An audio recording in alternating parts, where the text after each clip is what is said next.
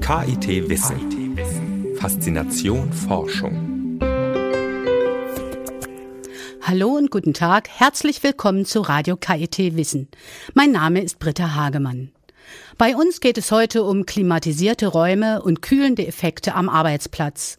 Unter die Lupe genommen wird unter anderem auch der klassische Ventilator. Wir stellen die Frage, ist der Datenschutz so löchrig wie ein Schweizer Käse? Und berichten über neue CO2-Messmethoden in Berlin.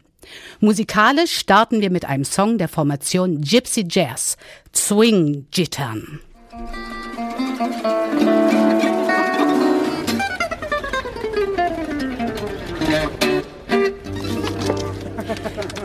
Ihr hört Radio KIT auf der 104.8.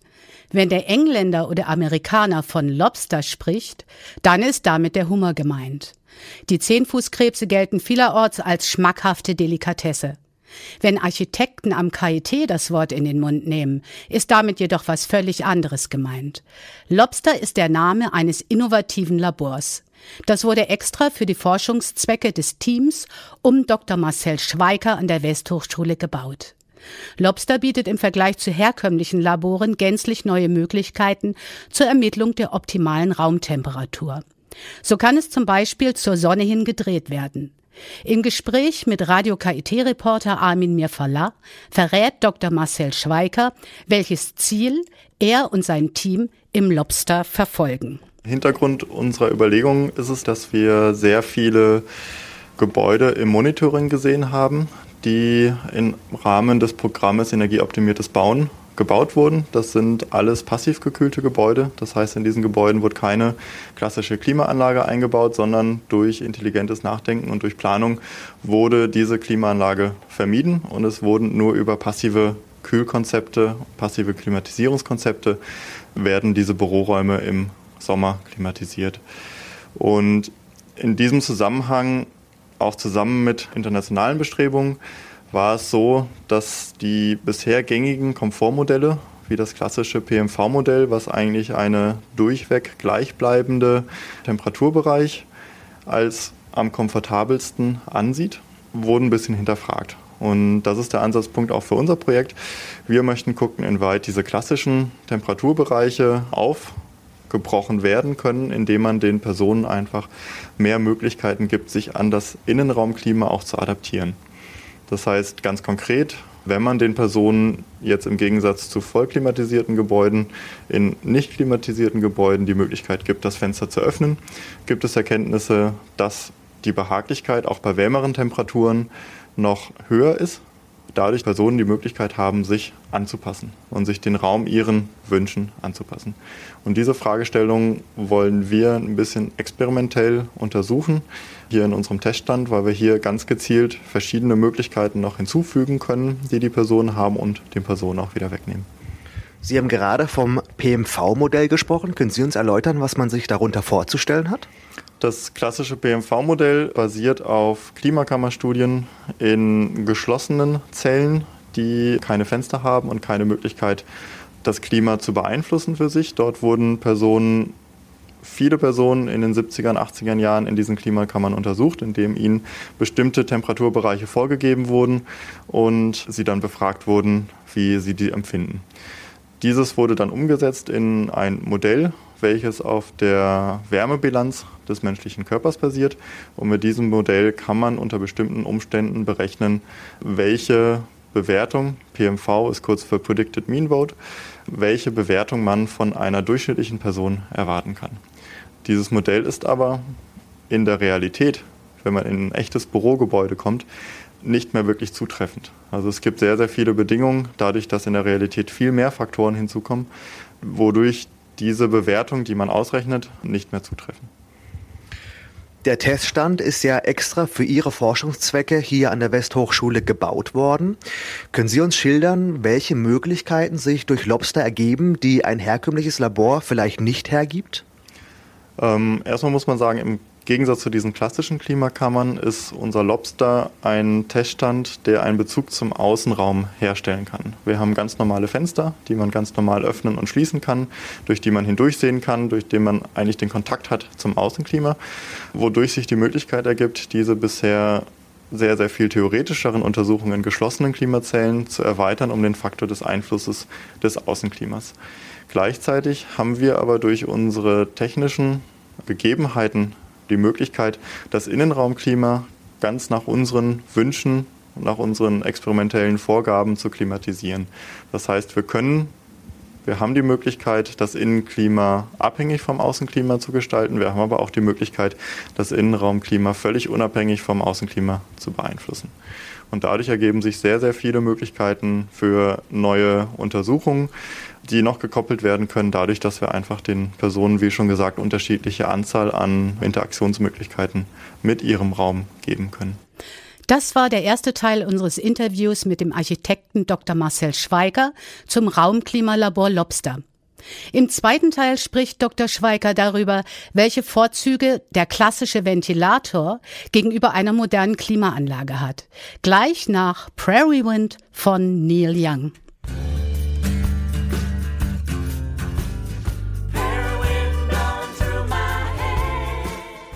Im ersten Teil unseres Gesprächs mit Dr. Marcel Schweiger hat der Architekt über die Möglichkeiten gesprochen, die Lobster im Vergleich zu einem normalen Labor bietet. Im nun folgenden zweiten Teil erläutert er die Vorteile eines Ventilators in Zeiten der Klimaanlage. Sie haben sich interessanterweise mit einem doch eher klassischen Kühlgerät beschäftigt, nämlich dem Ventilator. Und das, obwohl heutzutage ja jedes halbwegs moderne Gebäude mit einer Klimaanlage ausgestattet ist. Beschäftigen Sie sich da also nicht mit einem Auslaufmodell einer Technik von gestern?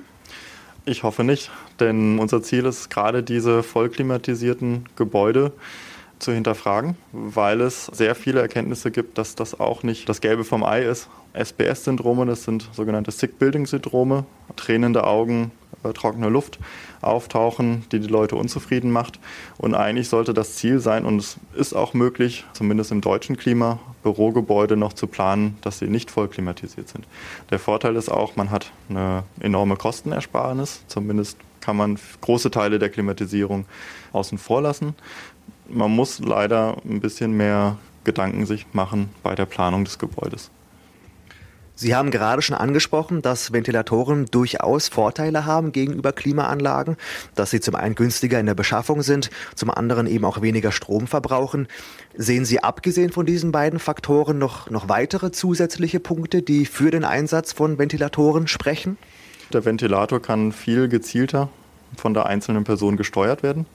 Ein klimatisiertes Büro kann ohne größeren Aufwand eher ein generelles Klima schaffen im Raum, während man mit kleineren Ventilatoren wirklich auf die individuelle Person eingehen kann. Die Unterschiede zwischen Personen in, im Behaglichkeitsempfinden und in den Präferenzen sind sehr, sehr groß, sodass man durch den Ventilator hier Vorteile hat. Und hierdurch auch die Raumluft noch höher lassen kann, als man es durch die Klimatisierung machen müsste, weil die Klimatisierung, wie gesagt, ein Standardklima schaffen muss, mit dem möglichst viele Leute zufrieden sind, während wenn ein Ventilator vorhanden ist, jede einzelne Person für sich entscheiden kann, ob sie die Kühlung durch den Ventilator gerade in Anspruch nehmen möchte oder nicht. Wenn wir nun auf die konkreten Tests im Lobster zu sprechen kommen, können Sie uns kurz schildern, wie genau Sie dazu vorgegangen sind, beziehungsweise wie die konkrete Versuchsanordnung ausgesehen hat? Hier wurden hauptsächlich Studenten eingeladen, an drei Tagen bei uns im Lobster zu arbeiten. Es waren immer zwei Personen in einem Büro. Die drei Tage konnten die Fenster geöffnet werden, der Sonnenschutz konnte bedient werden, die Beleuchtung konnte geregelt werden. Das war an allen drei Tagen gleich. Was variiert wurde, ist die Art der Ventilatornutzung. An einem Tag durften die Personen keinen Ventilator nutzen. Er stand nicht zur Verfügung. Am zweiten Tag war die Ventilatornutzung möglich und am dritten Tag war die Ventilatornutzung auch möglich. Allerdings haben wir den Ventilator umgestellt, dass er die Luft eher nach oben bläst anstatt nach unten, sodass der Effekt von dem Ventilator für die einzelne Person deutlich reduziert war. Sie haben gerade erwähnt, dass Sie die Ventilatoren so eingestellt haben, dass sie eigentlich nur einen geringen Effekt ausüben konnten auf die Probanden. Welche Idee steckte dahinter? Die Idee dahinter war, an einem Tag eine Art Placebo Kontrolle mit einzubauen. Es gibt in der Forschung zum thermischen Komfort immer die Diskussion, inwieweit die Kontrollmöglichkeit alleine schon das thermische Empfinden beeinflusst, positiv beeinflusst, oder ob es die Bedingungen sind, die den Einfluss haben auf das thermische Empfinden. Und da war für uns einfach diese Idee dahinter zu gucken, was ist, wenn wir zwei Bedingungen haben, wo die Kontrolle gleich ist. Also es kann an beiden Tagen der Ventilator genutzt werden, aber an einem Tag ist es eine Art Placebo, weil er keinen so großen Effekt hat. Können Sie abschließend sagen, zu welchem Ergebnis Sie letzten Endes gekommen sind mit diesem Versuch? Die Daten sind noch nicht hundertprozentig ausgewertet, aber wir haben eine erste Auswertung schon mal gemacht. Mehr kommt dann jetzt, wird jetzt im Herbst, Winter dann ausgewertet, wo hoffentlich noch mehr Ergebnisse dann zutage kommen. Was ich jetzt schon sagen kann, ist, dass wir sehr eindeutig feststellen konnten, dass die Bedingungen mit dem wirklich funktionierenden Ventilator auch als deutlich komfortabler bewertet wurden. Es wurden teilweise Innenraumtemperaturen von 2 Grad wärmer als genauso behaglich empfunden mit Ventilator als 2 Grad kühler ohne Ventilator, was schon ein signifikanter Unterschied ist. Gleichzeitig konnten wir sehen, dass dieser Placebo-Ventilator, der nicht so gut funktioniert, eigentlich kaum einen Unterschied gemacht hat in der Einschätzung im Vergleich zu, wenn kein Ventilator war. Also da kann man wirklich merken, dass die Kontrollmöglichkeiten wirklich einen spürbaren Effekt auch haben müssen für die Personen, um auch die Behaglichkeit zu steigern. Also nur der viel erwähnte Knopf, den viele Facility Manager oder Planer gerne in den Raum hängen, der wird nicht zu einem erhöhten Komfortempfinden führen.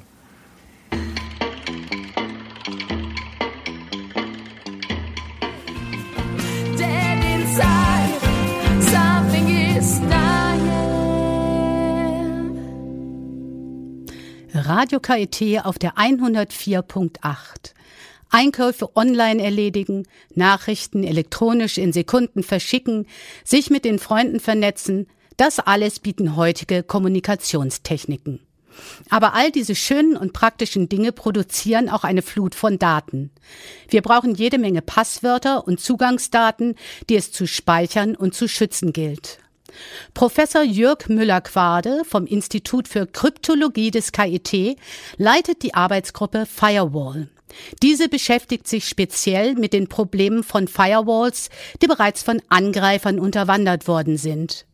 Die Wissenschaftsjournalistin Janina Bokolo hat mit Professor Müller-Quade gesprochen und gefragt, was denn das Besondere an seiner Firewall-Entwicklung ist. Wir haben uns darüber Gedanken gemacht, was wäre, wenn man der Firewall misstraut, wenn man sozusagen gar nicht sicher ist, dass die Firewall nicht selber versucht, dem System zu schaden. Und deshalb haben wir drei Firewalls so kombiniert, dass selbst wenn eine davon beliebig korrumpiert ist, die anderen genügen, um das System zu schützen. Wie würden Sie also den technischen Unterschied der kombinierten Firewall zu einer herkömmlichen für unsere Hörer erklären? Konkret funktioniert sie so, dass die drei Firewalls im Prinzip abstimmen, ob ein Paket überhaupt passieren darf und mit einer Mehrheitsentscheidung erst ein Paket durchlassen.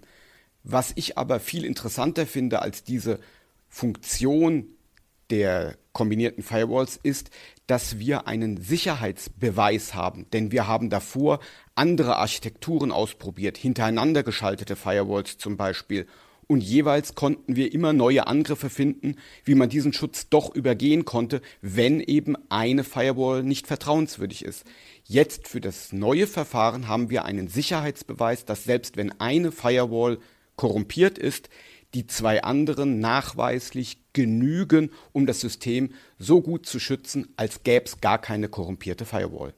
Wie sieht dieser Nachweis aus? Können Sie das kurz erläutern? Ja, wir vergleichen zwei Welten. Eine reale Welt, in der es drei Firewalls gibt, von denen eine, wir wissen aber nicht welche, korrumpiert ist, und eine ideale Welt, in der es nur zwei Firewalls gibt, die aber dafür völlig und garantiert unkorrumpiert sind. Und dann weisen wir nach, dass es zwischen diesen beiden Welten keinen erkennbaren Unterschied gibt, dass es sozusagen auf diese korrumpierte Firewall gar nicht mehr ankommt und damit der Einfluss eines Angreifers eben gering ist.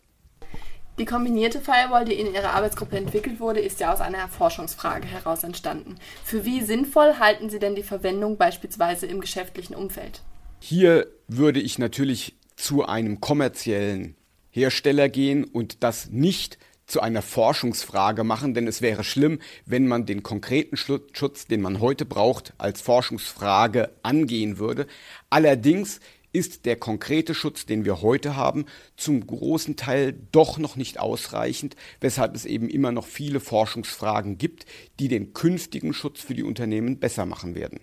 Auf der einen Seite steht natürlich das Interesse der Unternehmen, ihre eigenen Daten zu schützen. Auf der anderen Seite gibt es natürlich die Möglichkeit, mit großen Datenansammlungen in Einzelfällen beispielsweise Verbrechen aufzuklären. Wie lässt sich dieses Spannungsverhältnis zwischen Datenschutz und öffentlicher Sicherheit ausbalancieren? Das ist tatsächlich ein bisher ungelöstes Problem, was auch daran liegt, dass es nicht genug öffentlich diskutiert wird. Denn eigentlich darf niemand den absoluten Schutz der Daten fordern, weil wir sonst ja eine Plattform bauen würden, die der Mafia Vorschub leistet. Aber die NSA-Skandale haben gezeigt, dass eben diese diese Hintertürchen, die da denkbar und möglich sind, beispielsweise für Strafverfolgungsbehörden, dass die eben auch von fremden Staaten und Geheimdiensten missbraucht werden. Was man jetzt zulässt und was nicht, ist meines Erachtens etwas, was öffentlich diskutiert werden sollte und meiner Meinung nach sollte man Hintertürchen in gewisser Hinsicht haben, aber wenig. Und zwar in einem gewissen Sinne nachweisbar wenig. Es sollte jedes Mal ein großer Aufwand sein, für die Strafverfolgungsbehörde ein spezielles Verfahren, einen speziellen Schlüssel zu knacken und nicht eben flächendeckende Massenüberwachung ermöglichen. Lassen Sie mich da zum Schluss noch einmal nachhaken. Wie schätzen Sie den Einfluss der IT-Experten in der Politik in Bezug auf Krisensituationen wie beispielsweise die NSA-Affäre oder Mail-Hacking-Attacken ein? Was wir tatsächlich brauchen, ist eine interdisziplinäre Diskussion viel zu viel von dem, was die Politiker oder Juristen sagen, ist losgelöst von dem, was technisch machbar oder eben nicht machbar ist. Viele Lösungen, die es tatsächlich in der Forschung gibt, wären schon weiter verbreitet, wenn es dafür das Bewusstsein gäbe. Weshalb ich dafür plädiere, tatsächlich, dass Politiker mehr auf die Techniker hören sollten.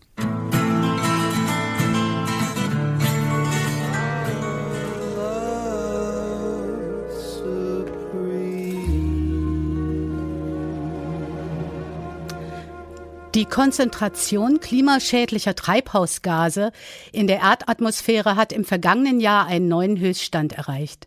Als Hauptgrund für den neuen Rekord sieht die Weltorganisation für Meteorologie den starken Ausstoß von Kohlendioxid. Dieser ist im Jahr 2013 stärker gestiegen als in jedem anderen Jahr seit 1984. CO2-Messungen wurden bereits 1958 durchgeführt. Mittlerweile gibt es ein weltumspannendes Messnetz. Einen Beitrag zur Schließung noch bestehender Lücken innerhalb dieses Messnetzes können nun bodengebundene Fernerkundungsinstrumente des KIT leisten. In Berlin wurden die tragbaren Furi-Spektrometer jetzt zum ersten Mal eingesetzt, um die Emissionsstärken von Kohlendioxid und Methan zu messen. Über Funktionsweise und Vorteile dieser neuen Messmethode hat sich Katrin Kreusel mit Dr. Frank Hase unterhalten.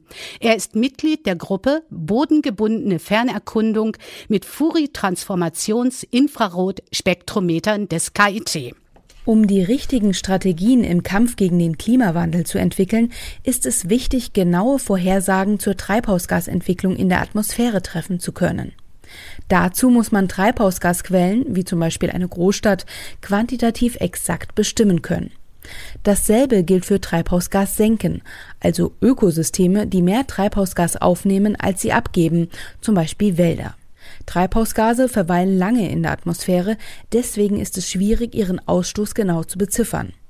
Eine Großstadt beispielsweise, bei der sich eine gewisse Menge an Treibhausgasen schon im Hintergrund angesammelt hat, zeigt nur eine kleine zusätzliche Erhöhung der Emissionen auf. Diese gilt es zu messen.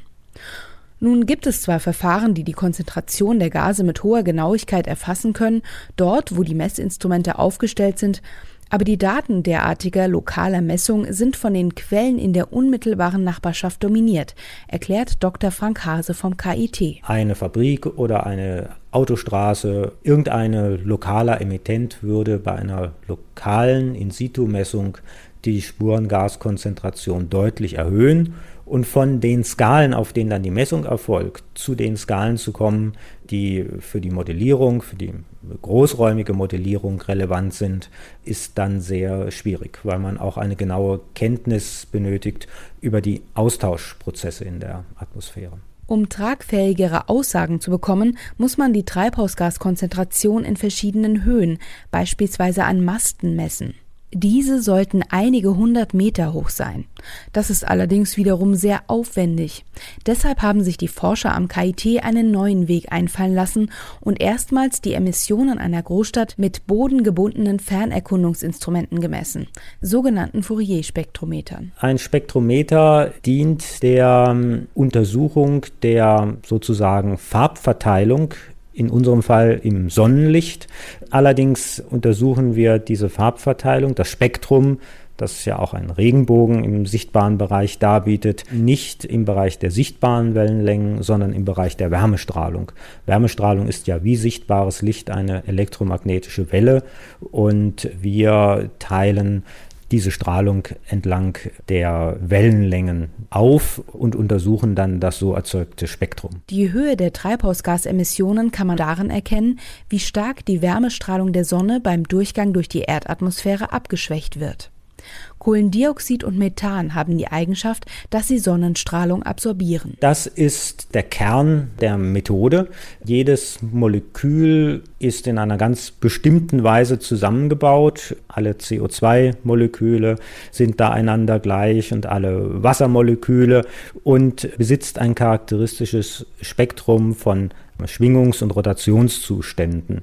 Und wenn diese Moleküle dann mit dem Strahlungsfeld in Wechselwirkung treten, dann erzeugen sie einen charakteristischen Fingerabdruck im Spektrum. Bei ganz bestimmten Farben, bei ganz bestimmten Wellenlängen filtert das Molekül Sonnenlicht aus dem Strahlungsfeld heraus. Gemessen wird mit den Spektrometern nicht punktuell, sondern entlang des Seestrahls. Das gilt für diese Fernerkundungsmethoden, die wir hier betreiben, grundsätzlich, dass man eben nicht nur eine lokale Messung durchführt, sondern ein größeres Volumen oder einen längeren Seestrahl in der Atmosphäre erfasst. Der Seestrahl folgt im Tagesverlauf der Sonne und dadurch entsteht auch, wenn sich Lücken zwischen den Geräten befinden, doch ein recht dichtes Messmuster im Laufe mehrerer Tage. Das ist wichtig, weil die Messungen repräsentativ sein sollen und nicht geprägt sein sollen vom Einfluss lokaler Quellen. Um noch eine höhere Messgenauigkeit zu erzielen,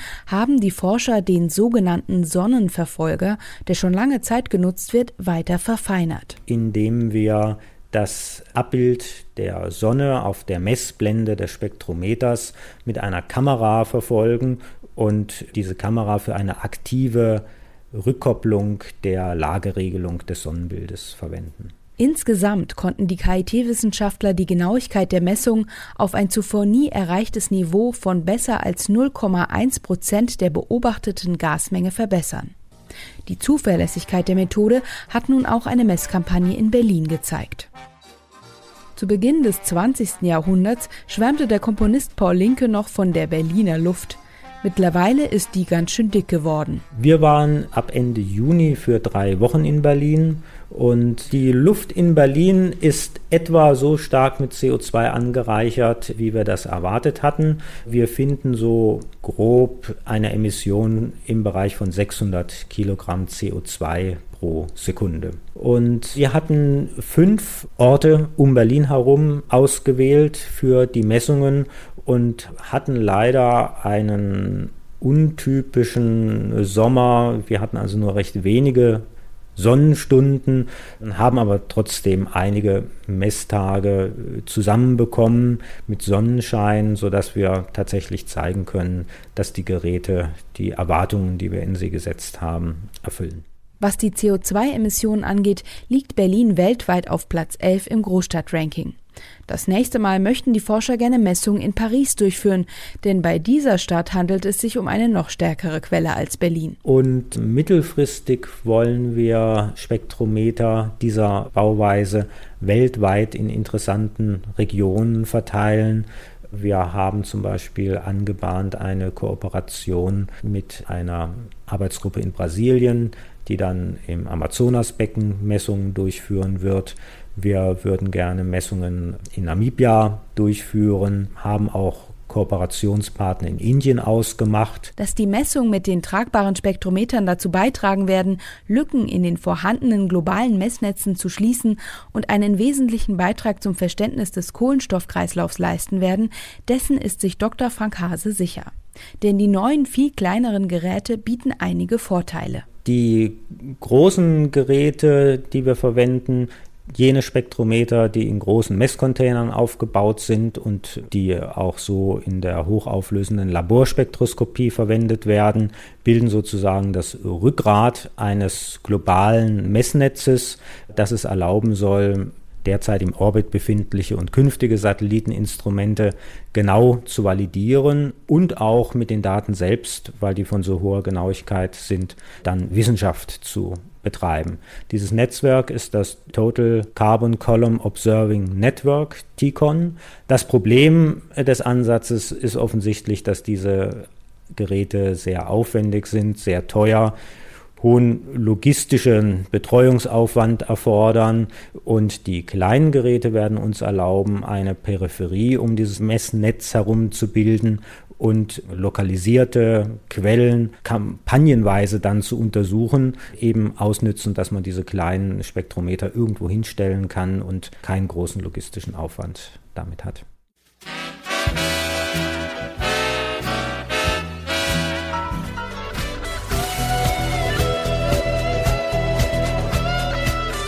Und damit sind wir heute am Ende unserer Sendung. Das war Radio KIT Wissen, das Neueste aus Wissenschaft und Technik. Ich bin Britta Hagemann. Allen ein schönes Wochenende und hört beim nächsten Mal wieder rein.